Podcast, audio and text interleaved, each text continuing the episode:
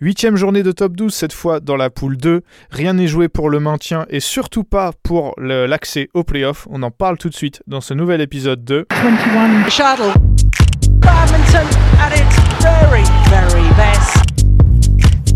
My goodness me. What a rally! Oh, sensational! I'm the bad guy. Take that!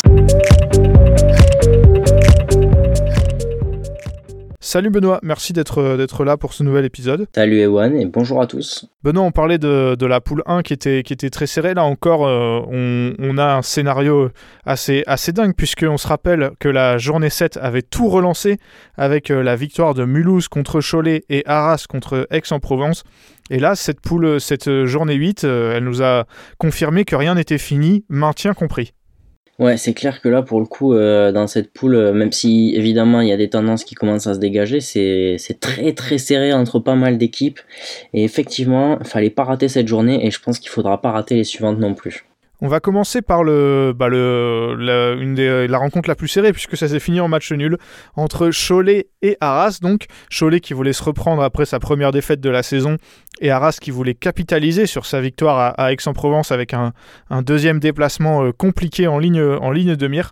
Bah, ça a parfaitement commencé pour Arras avec les victoires dans les deux mix les deux mixtes, Chris Hadcock et Emily Lefel qui battent Sami Corvée et Shuwei, et euh, dans le deuxième, Léo Rossi et Chloé Birch qui, battent euh, Juan Monroy et euh, Gail Mahulette. Mais bah, Cholet s'est bien repris derrière puisque Elias Brack bat Léo Van Gisel et Arras gagne l'autre simple homme puisque Toby Penty bat Martin Oisan dans le, dans dans le simple homme 1. Donc à ce moment-là, ça fait 3-1 pour Arras. Et les deux matchs un peu pivots très importants, ce sont les deux simples dames, puisque pour moi, euh, j'avais du mal à, dire des, gagnantes. Et c'est Cholet qui a gagné les deux. Shuwei qui bat Marie Batomen 19-21, 21-17, 21-11. Et Gail Mahulette qui bat Chloé Birch 21-11, 16-21, 21-11. Benoît, est-ce que tu partages mon analyse avant qu'on parle des deux derniers matchs que euh, ces, deux simples dames, ils étaient vraiment euh, capitaux et que bah, Cholet a fait la bonne opération en gagnant les deux? Alors euh, oui, clairement, je partage totalement. Juste sur Chloé Birch, très surpris qu'elle perde ce match. Alors j'ai pas, j'ai vu pas mal de matchs de cette rencontre, pas celui-là. Maintenant, ça reste que pour moi, Chloé Birch doit gagner ce match. Et c'est un peu, on va en parler un peu plus en détail après, mais c'est un peu à l'image de la saison de Haras, c'est que bah, des matchs que tu dois gagner, tu les gagnes pas. Et, et ouais, la, saison, disons la saison des Britanniques de Haras, c'est quand même très très compliqué. Ouais, après Chloé Birch, c'est compliqué parce que c'était une très bonne joueuse de simple à l'échelle du top 12, mais bah, elle joue plus en simple. Euh, donc bon, son niveau maintenant, j'ai du mal à le situer. Mais je suis d'accord avec toi que je pensais que ça passerait aussi face à, à Gail. Et je rejoins ce que tu disais sur Arras en général. C'est vrai que, euh, bon, ils ont gagné des matchs importants euh, pour, se, pour se sauver, notamment face à, l'aller, face à Cholet, où ça avait aussi fait 4 partout et ils avaient accroché le, match nul un peu, un peu à l'arrache. Mais c'est vrai que les, matchs qui doivent gagner, euh, souvent ça passe pas. Et c'est vrai que les, Britanniques de, l'équipe, que ce soit euh, Rachel Dara qui n'était pas là aujourd'hui, euh, Chris Hadcock, Chris Langridge ou maintenant Chloé Birch, c'est peu, rassurant. Je suis d'accord à l'image de ce, de double homme où euh, Chris Hadcock n'a pas été euh, très très bon associé à Léo Rossi. Ils ont perdu contre Elias Brack et Samy Corvée 21-19, 23-21. Pendant que donc Marie Batomen et Émilie Lefel battaient facilement Fanny Arnoux et Lise euh, Dufay. Pour donc le 4 partout. Benoît, je crois que tu voulais revenir sur ce double homme parce que donc tu as vu le match et cette, cette prestation de, de Chris Hadcock t'as pas beaucoup plu si j'ai bien compris. Elle m'a pas beaucoup plu, euh, pas vraiment plus que celle en mixte avec Émilie Lefel. Euh, enfin, sincèrement, Chris Hadcock, euh, je veux pas trop m'avancer parce que je ne le sais pas, mais sur le terrain, il marche pas mal dans les déplacements, c'est quand même très compliqué. Enfin, je veux dire, si vous allumez un match d'Arras et que vous vous dites j'ai envie de voir Chris Hadcock parce qu'il me manque, ne faites pas ça. Vous allez vous faire du mal et euh, franchement, vos souvenirs vont être gâchés parce que c'est vraiment plus du tout le Chris Hadcock qu'on a connu. Euh, franchement, moi sur ce double homme, euh, je me suis dit Léo Rossi c'est le meilleur joueur sur le terrain. Et je pense quand même que quand Arras a, a s'est dit on va faire venir Chris Hadcock ils se sont pas dit on va avoir le Chris Hadcock top 10 mondial, ça ok peut-être, mais ils se sont pas dit non plus que Chris Hadcock serait aussi catastrophique que ce qu'on voit là. Et voilà, c'est vrai que ça me désole un peu en tant que fan de Chris Hadcock et, et c'est vrai que pour Arras, ben, on, commence à se demander. Moi, je, me suis posé la question de savoir si Arras, en fait, ben, finalement, c'était pas un peu trompé dans son recrutement. Ouais, là, je viens de regarder ses stats, c'est 4 victoires sur 10. Euh, ce, cette saison. C'est vrai que euh, bah, quand tu le prends, j'imagine que euh, moi je pensais vraiment qu'il allait avoir du mal au début et qu'après il allait pas retrouver son niveau, mais qu'il allait retrouver quand même un niveau qui lui permette d'être à l'aise en top 12, tu vois. Mmh. et ouais, je suis assez déçu. Je sais pas ce qu'on en pense en interne au BCA, mais c'est vrai que Ouais, c'est dommage en fait, parce que c'est dommage pour, euh, pour eux. Surtout que, bon, là, Chris Langridge est plus là depuis quelques rencontres, mais lui aussi, bah, mine de rien, est assez, assez vieux et n'a pas été euh, souverain cette saison. Ce qui fait que le secteur du, du double homme où tu étais si fort avant euh, côté, côté Arajois, bah maintenant ça devient bizarrement une de, tes, faiblesses, et surtout en double homme où je pense qu'ils en ont pas gagné beaucoup cette saison. Ouais, ouais, bah c'est, exactement ça. Ça résume un peu ce que je disais. Hein, c'est que je pense que tu t'as misé sur des mecs en te disant ok on va être à l'aise en double homme et même globalement sur le double et en fait euh, c'est pas du tout le cas et alors oui c'est vrai qu'Arras a fait, a fait des paris maintenant euh, je pense que ni eux ni nous on imaginait que ça pouvait euh, mal tourner entre guillemets à ce point quoi ouais je sais pas si parce que j'avais cru comprendre quand on avait été à Arras, toi et moi, Benoît, que, que Chris Hadcock euh, bah, comptait ouais, un peu s'impliquer euh, dans, dans, dans, l'équipe. Donc euh, j'imagine qu'il va rester. Est-ce qu'il va réussir à retrouver son niveau Puisque bah, l'âge joue un peu contre lui, hein, puisqu'il est, il est, il est plus tout jeune, Chris Hadcock. Donc je ne je, je sais pas ce que c'est ce que c'est le, le, le, plan avec lui, mais bah, ça va pas aller en, en s'arrangeant. Et c'est vrai que pour une équipe comme Arras, qui veut jouer les, premiers rôles, euh, c'est étrange parce que mine de rien, il a que 32 ans, tu vois. Euh, mhm. c'est pas non plus la fin pour un joueur de bad et surtout pas pour un joueur de double. Non, non, après voilà, il y a eu quand même la grossesse de Gabi. Euh, je sais pas si vous avez vu passer sur les réseaux, mais ils ont plus ou moins rendu officiel le fait qu'ils avaient eu un enfant. je pense que la priorité, elle était aussi là. Donc maintenant, est-ce que Chris Hadcock va revenir à l'international? J'en doute fort mais est-ce qu'il va beaucoup plus se remettre dans le bad et avoir un niveau décent pour le top 12 C'est tout à fait possible aussi. Euh, là, on juge sur ce qu'on a vu cette saison. Maintenant, euh, c'était peut-être aussi un accord avec Arras qu'il a longtemps laissé euh, s'occuper de Gabi et, de leur enfant. c'était voilà, c'était peut-être aussi dans les tuyaux à Arras de savoir qu'il y aurait une première saison un peu compliquée voilà. Euh, le niveau de Chris Hadcock, il a pas non plus disparu. Il n'est pas devenu un joueur lambda du jour au lendemain. Donc euh, je, me, je, me, dis quand même qu'il y a de l'espoir pour Arras de retrouver un Chris Hadcock avec un, vrai niveau de top 12. Voilà. Et pour Cholet, est-ce que tu veux dire quelque chose? Toujours sans euh, Léa Palermo, qui j'ai vu passer une vidéo, commence à retaper un peu des volants, mm. mais j'imagine est, est, encore euh, loin d'avoir son, son, son, son, niveau suffisant pour jouer en, en, en, top 12. Bon, ils n'ont pas perdu cette fois. Ils sont quand même ils sont quand même pas passés loin. Qu'est-ce que tu, qu'est-ce que tu penses de leur, de leur perf euh, cette, euh, sur cette journée? Bah, J'ai presque envie de te dire que trois matchs qu'ils remportent sont des perfs. Euh, hormis Chouei, les trois autres, on peut considérer que c'est quand même des super perfs. Et notamment Elias Braque qui rapporte deux points. je suis pas persuadé que j'aurais misé sur lui pour apporter deux points au début de la rencontre. Et voilà, Cholet, c'est toujours pareil, c'est ce qu'on dit depuis le début de la saison. En vrai, bah, oui, ok, les mecs font des perfs et tout, mais euh, c'est quand même, euh, faut, faut donner du crédit au recrutement et j'ai envie de dire à l'esprit collectif plus penser à des individualités très fortes. Bah euh, oui, Cholet rapporte encore un match nul dans une rencontre où ils sont pas du tout favoris à mon sens. Oui, c'est vrai. On, on, parlera, on reparlera de, de, Cholet après quand on parlera du classement. Là, on va aller du côté de Talence pour la réception de Mulhouse. Oh my goodness Mulhouse qui, repart de l'avant alors que Talence pour le coup euh, a perdu contre Marom à la journée d'avant et voit euh, bah, l'équipe normande se, rapprocher un peu dans, le rétro. Euh, ça a parfaitement commencé pour Mulhouse avec les victoires en mixte assez faciles. Hein, d'un côté, Arnaud Merclé et Margot Lambert qui battent Bastien Carsodier et Verlaine Fonman. De l'autre côté, Tom Jikel et Jessica Pugh qui battent Jordan Corvée et Florian Nurit. ça a été mieux pour euh, Talence en, simple, notamment euh, avec la présence de Clara Azurmendi, qui, je, te laisserai en parler, mais a pas mal manqué à Talence, qui cette fois a battu l'Indonésienne Irdina Nora Mirza facilement 21-5, 21-9. Thomas Fourcade qui bat lui Raphaël Gavois. Et derrière, bah, Mulhouse a plutôt déroulé, ouais, même avec quatre victoires assez, assez faciles. Euh, Sofia Grunwig contre Florian Nurit en simple dame, Arnaud Merclé contre euh, Lucas Clairbout en simple homme, et enfin les paires euh, en double homme Jikel Lovang contre Corvé Carsodi et Lambert Piu contre Azurmendi Follman. Benoît, qu'est-ce que tu penses de tout ça? Que c'est pas loin d'être la saison de l'enfer pour Talence, que c'est compliqué de s'en remettre. Que oui, Clara Zourmendi, évidemment qu'elle a manqué, évidemment qu'on a bien vu qu'elle avait fait du bien, mais ça suffit pas.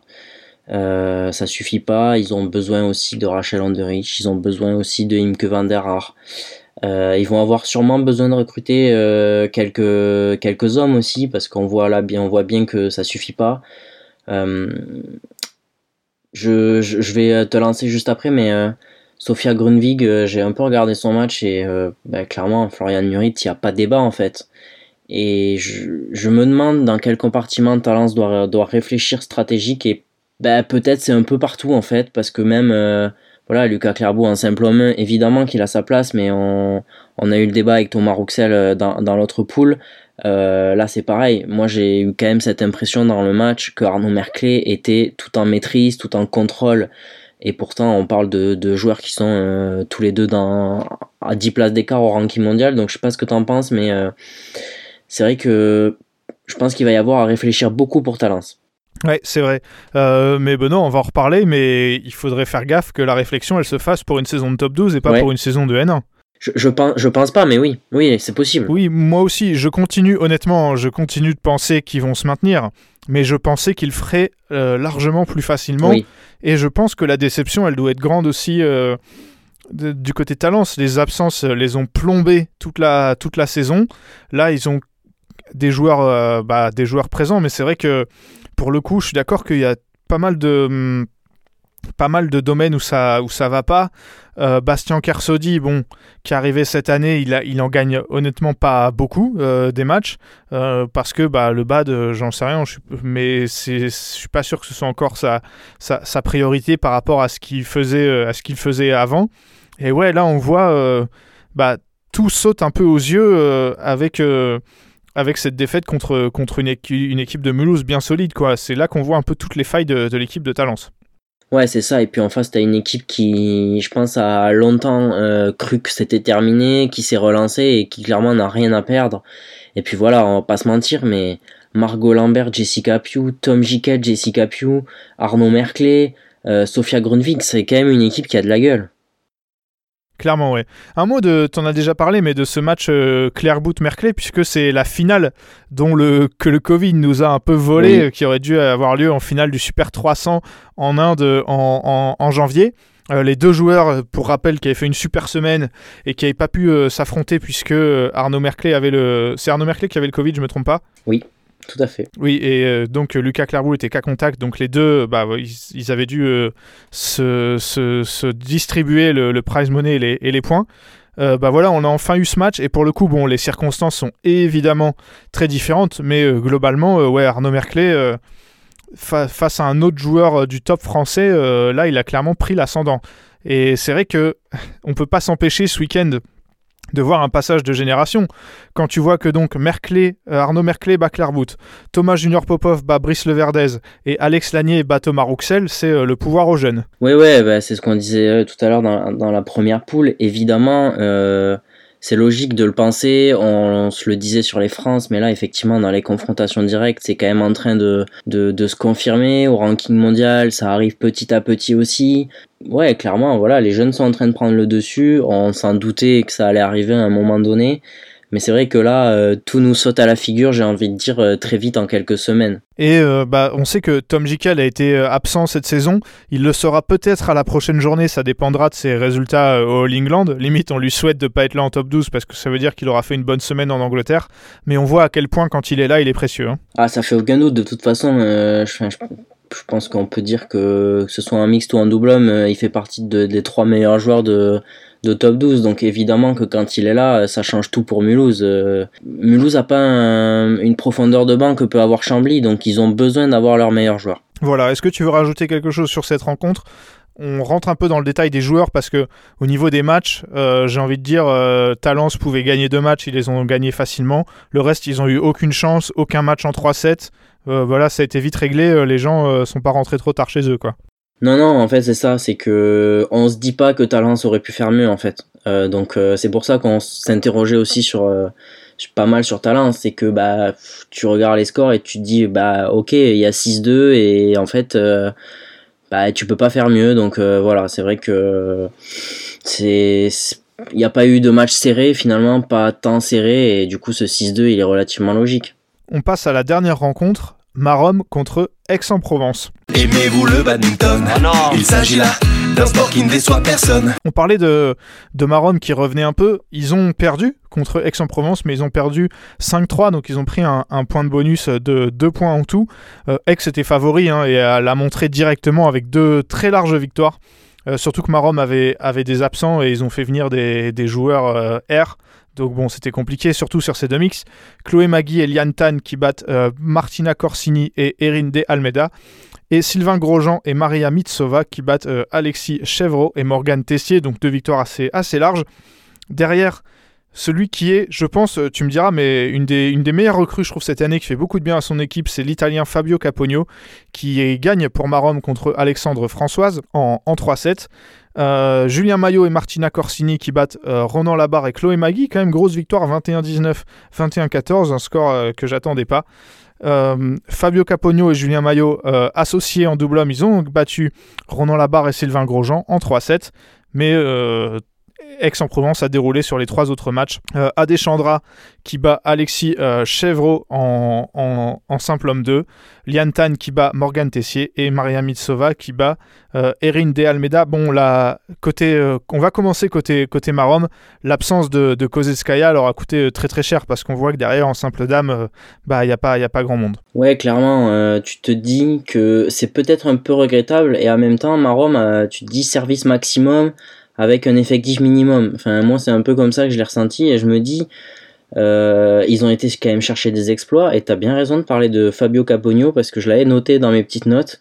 Et écoute, euh, on s'est posé des questions sur ce recrutement, mais en tout cas, Fabio Capogno, ben, il ramène des points et sincèrement, que ce soit en double homme ou en simple homme, euh, il n'y avait aucune garantie qui rapporte deux points face à Aix-en-Provence. Ouais, surtout que Aix-en-Provence, qui est une grosse équipe du, top 12, on n'a pas l'habitude de voir Ronan Labarre euh, perdre un match et encore moins euh, d'en perdre deux. Ouais, et alors est-ce qu'il y a eu un petit relâchement côté Aix? On va voir le classement après, mais euh, moi j'ai été très très surpris parce que sincèrement, je pense que ça aurait pu faire un 7-1 ou 8-0, ouais, ça aurait pas. Je sais pas ce qu'on a annoncé, mais ça me surprendrait pas qu'on l'ait annoncé. Et quand tu vois les rencontres là, sans regarder les scores, bah tu, moi je, je reste convaincu que ça aurait pu faire 8-0.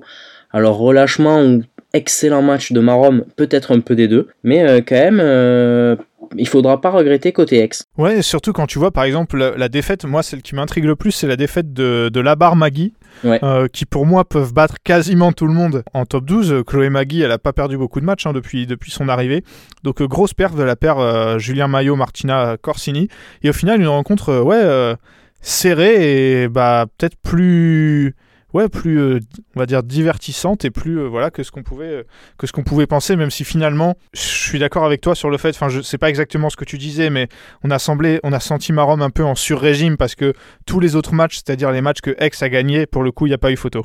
Ils ont ah gagné les matchs qu'ils pouvaient gagner. Ouais, voilà, c'était exactement ça. C'était, t'as pris trois rencontres, mais tu savais très bien que tu pouvais pas en prendre 4.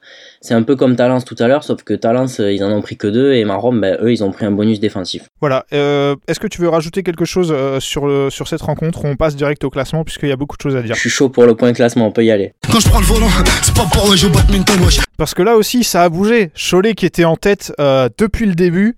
perd sa première place et perd même la deuxième puisqu'il passe troisième. Donc pour résumer, Aix-en-Provence 31 points, Mulhouse 30 points, Cholet 30 points, Arras 28, Talence 19 et Marom 17. On va commencer par les quatre premières, après on parlera des deux dernières, mais donc voilà. Aix-en-Provence qui prend la tête. Derrière, Mulhouse et Cholet qui sont égalité. Mulhouse est devant au goal particulier, puisqu'ils ont fait euh, match nul à l'aller contre Cholet et ils les ont battus au retour. Et Arras qui a donc suit avec 28 points. Benoît, moi, ce que je vois là sur cette journée, c'est que évidemment le match nul entre Cholet et Arras n'arrange personne, et j'ai l'impression qu'Arras a perdu, a perdu gros quand même sur, ce, cette huitième journée. Ben, moi, je pense que Cholet et Arras ont perdu gros, voire tout perdu sur euh, ce match nul. Euh, moi, je me disais, je crois que je sais pas si on l'a dit dans le dernier épisode, mais euh, clairement, le match nul, c'était vraiment le pire scénario pour les deux équipes.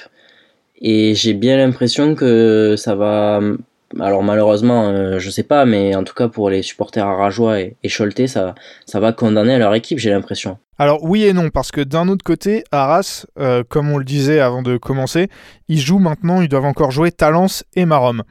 Alors, c'est deux équipes qui vont avoir la dalle parce que euh, c'est ils jouent le maintien, mais c'est deux équipes qui sont a priori les plus faibles de la poule. Est-ce que selon toi, avec les éventuelles absences, ça peut le, faire en sachant que c'est deux équipes que Arras n'a, pas battu à l'aller, hein, puisqu'ils avaient perdu contre Talence et fait match nul contre Marom. Euh, écoute, c'est une très très bonne question parce que le niveau de Arras euh, est très fluctuant, on va pas se mentir. Euh, du coup, je, moi je pense que ça suffira pas pour Arras. franchement, je pense qu'il en manquera un peu et je suis pas, enfin, je pense qu'ils vont gagner qu'une seule de ces deux rencontres. Voilà, on on va être très clair. Ok, parce que leur avantage à eux dans les quatre premiers, c'est que c'est les seuls qui ne doivent pas jouer une des trois autres. Euh, puisque voilà ce qui va se passer. Euh, Aix-en-Provence va affronter donc d'abord Cholet et ensuite Mulhouse. Donc Aix-en-Provence doit encore jouer deux, euh, deux des premiers. côté Mulhouse, on doit jouer d'abord d'abord Aix et ensuite Talence, mais on se déplace deux fois. Euh, côté Cholet, pardon. Cholet se déplace à Aix et ensuite se déplace à, Talence. Et côté Mulhouse, donc, on reçoit Marom et ensuite on se déplace à Aix-en-Provence. Voilà, ça va être. Euh, j'espère avoir des équipes au complet ou encore à peu près au complet parce que ça va être passionnant. Hein. Euh, quatre équipes en trois points, on pouvait difficilement rêver mieux avant le début de la saison. Ah mais c'est clair. faudrait revoir ce qu'on a annoncé, mais mais ouais, c'est clair que là, bah, c'est difficile d'espérer mieux. Euh, à, deux journées de la fin, euh, clairement, on a un suspense de malade, euh, des confrontations directes, du public, faut pas l'oublier non plus, des équipes quasi au complet. Oh, non, on va, on, va, on va se régaler sur ces deux dernières journées, c'est évident. Puisque en bas, c'est pas fini non plus. je pense qu'on a été les premiers à dire que, que, que Marom allait descendre. Ils sont toujours derniers, mais ils ont plus que deux points de retard. ils mangent petit à petit le retard qu'ils ont qu'ils ont sur, euh, sur, sur, Talence. Donc, euh, qu'est-ce que tu en, qu'est-ce que en, qu'est-ce que en penses euh, de cette. Puisque finalement, là, ils ont, pris, ils ont perdu. Talence a perdu, sauf que bah, la différence, c'est que Marom a, pris, a pris ce fameux point de bonus qui, les, qui les remet à deux points de Talence. Les deux équipes ne doivent plus se, ne doivent plus se jouer. Et Marom a deux matchs compliqués puisqu'ils vont jouer Mulhouse et Arras. Est-ce que tu penses qu'ils peuvent le faire? Je pense que non, je, non, je pense toujours pas qu'ils peuvent le faire parce que je pense que Talence est capable de se sauver à la prochaine journée. Malheureusement pour euh, pour les Arageois. Il faut retenir c'est que alors je sais pas euh, je sais pas un peu le où, vont être engagés les joueurs mais tu vois typiquement Capogno lui il est pas sur les gros tournois donc il peut être présent euh, j'en sais rien il peut être présent pour au moins une des deux une des deux rencontres ça peut peut-être jouer mais euh, j'espère qu'au moins on aura du, du suspense jusqu'à la dernière rencontre, pour le, que ce soit pour les playoffs, la qualification en playoffs ou pour le maintien, ce serait, ce serait le top. Ouais, attention quand même, euh, je, je, vérifie la, la, date en même temps qu'on en discute, mais attention au tournoi. Euh, je dis pas de bêtises, c'est peut-être au Portugal de mémoire. Est-ce que tu as, ça te parle? Ah oui, qui serait en même temps que le All England, tu veux dire? Donc le non que le German? Euh, qui serait en même temps que le German. Voilà, effectivement. Donc euh, attention à ça peut-être. C'est ma seule interrogation parce que pour le coup des joueurs second, enfin de disons de second, des seconds couteaux, attention à ce qu'ils se retrouvent pas en demi ou en finale au Portugal. Voilà. On, verra, mais oui, effectivement, ce sera, ce sera intéressant de, de, de, de voir ça. On va passer tout de suite au pronostic. Oh my goodness! Et oui, puisque comme d'habitude, on va voilà, essayer de prédire le score, en l'occurrence de, cette, euh, de la prochaine journée, donc de la 9 Ce sera le 19 mars. donc en même temps que le All England. Mais comme on l'a dit dans la poule 1, ce sera le joueur des demi. Donc je pense que euh, les joueurs qui ont prévu d'être là en top 12 et qui sortent avant, je pense, les quarts au All England, ce qui sera le cas pour pas mal d'entre eux quand même, seront présents. Puisqu'on a un gros tableau au All England, donc euh, là il va falloir se jouer des coudes pour, euh, pour, pour aller loin. Sur ce, Mulhouse qui reçoit Marom, qu'est-ce que tu vois Benoît? Je vois un 7-1 pour, pour Mulhouse. Ouais, donc euh, Mulhouse qui, qui ferait pas de détails. Moi, je vais voir un 5-3 avec Marom qui va encore chercher un bonus, tu vois. T'as des idées des matchs que Marom peut prendre? Parce que en fait, je, ça dépend, ça va évidemment, ça va peut-être dépendre de Tom Jikel, beaucoup même. Mais j'ai du mal à imaginer Marom prendre trois matchs avec Tom Jikel, tu vois, par exemple. Euh, ouais, c'est vrai. Après, ça dépendra de la stratégie de ce qu'ils alignent aussi. Oui. Euh, mais peut-être un, un, petit simple dame, tu vois, voire, euh, voire deux. Ça, c'est possible, je pense. Ok. Arras qui reçoit Talence. Euh, je vois bien un petit 4 partout qui pourrait faire les affaires de Talence et pas du tout celle de Arras. Pas d'Arras. euh, non, clairement pas. Moi, je pense que Arras va faire le minimum et gagner 5-3 là encore. Ok, bonus défensif pour Talence. Même si, même si, même si, euh, va falloir. Euh, bah, je, ça dépendra de, de leurs joueurs. Mais après, tu vois, genre, bon, euh, les joueurs qui sont là, honnêtement, euh, Toby Penty, euh, Marie Batomen, sans vouloir leur faire offense, ça m'étonnerait qu'ils soient dans le dernier carré ou euh, dans, en quart au All England. Quoi. Donc je pense qu'ils pourraient avoir leur, leur, force vive. Ça devrait. Et enfin, la plus intéressante, je pense, Aix-en-Provence qui reçoit Cholet. ce sera un petit 7-1 pour moi. Pour Aix, pardon. Ah oui, donc euh, le premier qui reçoit le troisième, un point d'écart entre les deux équipes, mais toi tu, tu vois pas une rencontre accrochée? Ah non, j'ai quand même du mal Cholet, ça fait deux rencontres que c'est un peu plus compliqué. Et on va, je sais pas si on peut dire qu'ils étaient en sur-régime parce que évidemment la blessure de Léa Palermo leur a coûté très cher. Mais je pense malheureusement que c'est peut-être la fin de leurs espoirs sur cette journée. Je vais dire 6-2 pour Aix-en-Provence. Je suis d'accord avec toi. Ça changerait rien. Que... 7-1 ou 6-2 d'ailleurs. Oui, c'est vrai. Mais un peu comme. Euh... Ouais, mais j'ai pas envie de dire le même que toi, en fait, c'est pour ça. ok. Un peu comme, je sais pas ce que t'en penses, mais un peu comme Chambly dans la poule d'en de, face, mais avec euh, une échelle différente. J'ai l'impression que là, Aix, euh, il, a, il lâche. Euh, ils ont perdu contre Arras à la, à la poule d'avant, mais ils ont à la rencontre d'avant, mais je trouve qu'ils lâchent moins de points et ils ont quand même une belle tête d'équipe qui va en playoff, tu vois. Oui, oui, c'est clair. Euh, je, je, te rejoins totalement là-dessus. Et à contrario, Cholet, c'est un peu l'inverse. Tu te dis que là, le, le momentum, il a un peu tourné et c'est pas en leur faveur. Ouais, un peu comme euh, Strasbourg dans la poule d'en face d'ailleurs. Ouais. Donc il euh, y a pas mal de parallèles, mais euh, ouais, on a quand même, on a quand même, bah voilà, je le redis, hein, mais quatre équipes en trois points et deux points qui séparent les deux dernières équipes. Donc ça va être, ça va être passionnant. Euh, merci Benoît d'avoir euh, participé à cet épisode. Merci à toi Ewan et, merci à vous pour votre écoute. La semaine prochaine, donc euh, lundi, euh, lundi prochain, on sera lundi 14 débrief du German Open et ensuite le 21 il y aura le All England et dans la même semaine donc le débrief de ces deux poules de top 12 pour la 9e et avant-dernière journée. Ça se rapproche et vous pouvez toujours suivre ça sur 21 Shuttle. Normalement si tout se passe bien, le euh, débrief de la poule 1 est déjà en ligne donc on vous laisse aller écouter ça si ce n'est pas déjà fait. On vous dit à la prochaine. Salut